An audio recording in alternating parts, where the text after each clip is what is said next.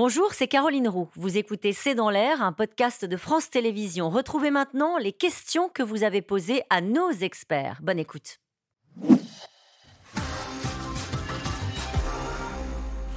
On se posait d'ailleurs cette question en début d'émission. En s'attaquant à la famille du chef de l'État, n'a-t-on pas franchi une nouvelle limite? Oui, incontestablement, puisque c'est sans doute la première fois qu'une personne est agressée en raison de son lien de parenté avec la famille, euh, avec le couple présidentiel. Et là, c'est incontestablement un cran. D'ailleurs, on voit bien que les réactions sont allées à peu près dans le même sens, y compris de la part des, opposants les plus farouches d'Emmanuel Macron, parce que là, les insoumis euh, ont, baissé d'un cran euh, la critique jusqu'à François Ruffin, qui, qui élu d'Amiens, élu de la Somme par ailleurs, qui dit on ne défend pas la démocratie en s'attaquant à une chocolaterie. Pourquoi Emmanuel Macron suscite-t-il autant de haine? Là aussi, est-ce qu'il y a une spécificité d'Emmanuel Macron où on a oublié la haine que pouvait susciter euh, un Jacques Chirac, un Nicolas Sarkozy euh, ou un François Hollande? Oui, alors d'abord, oui, on a oublié. Bon. Euh, si on regarde les, les les baromètres d'opinion, euh, et François Hollande s'était effondré bien davantage. Hein. Là, il est à 30. C'est du mécontentement. C'est pas, la même Tout à fait, tout à fait. Nicolas Sarkozy pouvait générer un peu aussi de, parfois de détestation, euh, notamment dans, les, dans le peuple de gauche à l'époque. Sur Emmanuel Macron, moi je distinguerais deux choses. Il y a ce qui relève de sa politique, la politique qu'il entreprend mhm. depuis 2017. Comment la, si on devait la caractériser très rapidement, elle bouscule. Mhm. Il y a quand même des réformes qui ont été faites. Il y a des réformes qui ont été faites dans le premier quinquennat, et là, il y a une réforme très dure, très très euh, contestée par les Français, très contestée par les Français, qui a été mm. adoptée. Bon, donc ça, ça, bah, voilà, vous mm. avez un premier élément de réponse. Ensuite, il y a un deuxième élément de réponse, et ça, il en a lui-même fait la, il en a lui-même fait l'analyse. C'est certaines phrases qu'il a pu prononcer, son style, au fond, mm.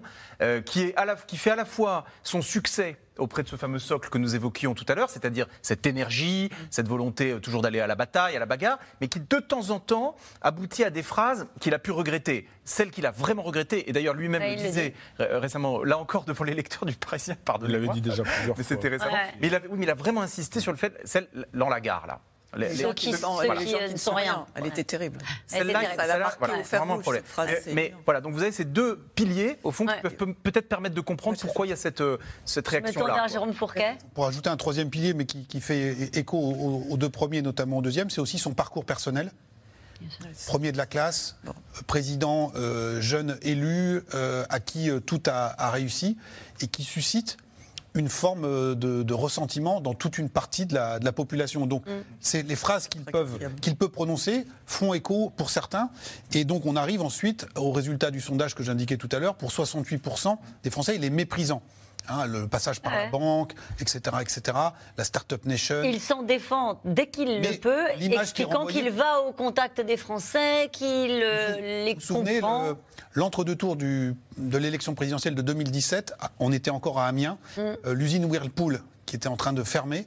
Et euh, l'équipe de Emmanuel Macron apprend que Marine Le Pen va faire le déplacement, donc il lui grille la politesse, il va sur le, le site, et il y a un piquet de grève, il va serrer la main euh, à des ouvrières qui étaient euh, en train de tenir le piquet de grève, et une des ouvrières lui dit euh, Ah, mais vous serrez la main parce que, et alors il avait pris la mouche, et donc ça a été, ça a été raconté, parce que dès l'époque, on considérait qu'il était méprisant. On avait, Il y avait un montage qui avait été fait, on le voyait se laver les mains. Alors qu'en fait, euh, on avait vu qu'il était dans un déplacement dans, dans l'Hérault, il avait attrapé une anguille, donc il s'était assis. Et ensuite, on a fait des montages comme s'il se lavait les mains après, après avoir, après avoir été et donc, au contact. Cette image-là est restée, et donc ces petites phrases et la politique qui est menée ont contribué à, alimenter cette. Et j'ajouterais en plus de, cela, qui effectivement euh, qui reste marqué pour lui, un peu comme comme Giscard en fait, le syndrome du premier de la classe. Euh, hum. Il est énarque, il est banquier d'affaires, enfin Pompidou l'était, mais on lui reproche pas la même chose. Et puis aussi ce qu'on lui reproche, et en tout cas ce qui se perçoit dans sa manière de faire la politique, le fait qu'il n'ait pas été élu avant, c'est quelque chose qui, bon, qui revient, on le dit à chaque fois, mais obligatoirement, il n'a pas, il n'a pas fait comme ses prédécesseurs, la plupart de ses prédécesseurs, le Tour de France, il connaît pas tous les maires si bien que ça, intimement, il n'y a pas des renvois d'ascenseur, ça s'est créé après. mais cet ancrage local que les autres avaient. Oui, et ça change, ça change beaucoup. Une question de Charles, dans le Loir-et-Cher, il semblerait que la violence et les coups aient remplacé les bonnes vieilles engueulades. C'est ça, nouveau dialogue? Oh bah, on s'engueule encore à l'Assemblée nationale. on s'est toujours engueulé, sans doute probablement plus euh, cette fois-ci que peut-être les deux, trois euh, euh, les, mandatures précédentes. Non, mais globalement, euh, il y, euh, y, a, y, a y, a, une violence, je l'ai dit, la violence symbolique euh, à monter d'un cran. elle est amplifiée par les réseaux sociaux. C'est ça la grande. Il y a un effet démultiplicateur. Ah c'est vrai que c'est aujourd'hui le risque que prennent certains élus en poussant à la révolution, en poussant à l'insurrection. Ça vaut pour la, la, partie gauche de l'échiquier, mais enfin, il y a aussi d'autres côtés à droite où, dans les affaires qu'on a vues avec le maire de Saint-Brévin, il y a aussi une, une responsabilité. Donc euh, c'est vrai que les C'est juste de renvoyer extrême droite et extrême gauche dos à dos. Ça a beaucoup choqué cette phrase-là prononcée par euh, Elisabeth Borne en disant en gros tous responsables de la flambée de la violence. Ouais, moi je dirais que le, le, style euh, employé par les insoumis, de forte outrance, beaucoup de, vous, vous, vos reportages l'ont à nouveau démontré, peuvent avoir, peut avoir un effet de, de, courte échelle pour mmh. Marine Le Pen. Mmh. Ça participe par comparaison, de lui offrir comme ça sur un plateau un, blason, un, badge de respectabilité. Donc ça, il peut y avoir cette conséquence-là. Ça, c'est sur Marine Le Pen. Mais ensuite, sur l'extrême droite, les militants, les, réseaux d'extrême droite, les euh, voilà, ceux qu'on a sur les réseaux sociaux, sur les réseaux sociaux, qu'on a vu à Saint-Brévin, qu'on a vu dans la manifestation à Paris, masqués. Alors là, ça peut avoir pour effet une, euh, une surradicalisation, parce qu'ils observent une, euh, une gauche plus dur, en mhm. tout cas plus, euh, plus euh, agité, on le voit à l'Assemblée nationale, et il peut y avoir aussi un phénomène de, surradicalisation aussi de, de l'extrême Et regardez cette question, pardonnez-moi, des manifestants euh, pacifiques se font souvent gazer, voire frapper. L'État ne participe-t-il pas à la montée de la violence? Jean Fourquet. Alors, on a vu dans les dernières manifestations sur la réforme des retraites, notamment à Paris, que la doctrine de maintien de l'ordre avait un peu évolué et que notamment sous l'égide du, préfet Nunez, les forces de l'ordre étaient systématiquement à distance des, cortèges. Et donc on n'a pas eu ce qu'on appelait de nassage et de gazage systématique comme on avait il y a, il quelques temps.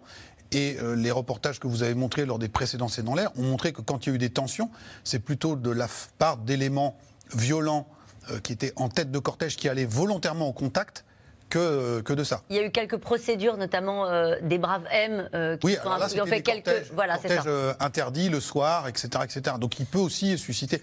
Mais là, le, maire de le, maire de Saint-Brévin n'y était pour rien, et le chocolatier de non plus. Non plus. Allez, Gauthier, en dans les Hauts-de-Seine, absence de soutien de l'État pour les élus comme pour les enseignants, le personnel des urgences, les policiers, etc. Ah, c'est la grande. C'est aujourd'hui la grande difficulté d'un État qui, euh, qui effectivement euh, s'est éloigné euh, du terrain et, on voit bien que sans doute qu'il il manque un échelon intermédiaire d'un parti peut-être qui est plus enraciné sur le terrain. Et cette réflexion d'Elsa dans les Yvelines demain sera à l'abri d'un lâche qui ne supportera pas qu'on ne pense pas comme lui. Effectivement, on est un peu entré dans, dans, autre chose dans le débat public, ce que vous avez essayé d'analyser ce soir. Merci à vous tous. On se retrouve demain dès 17h30 pour un nouveau C'est dans l'air. Belle soirée.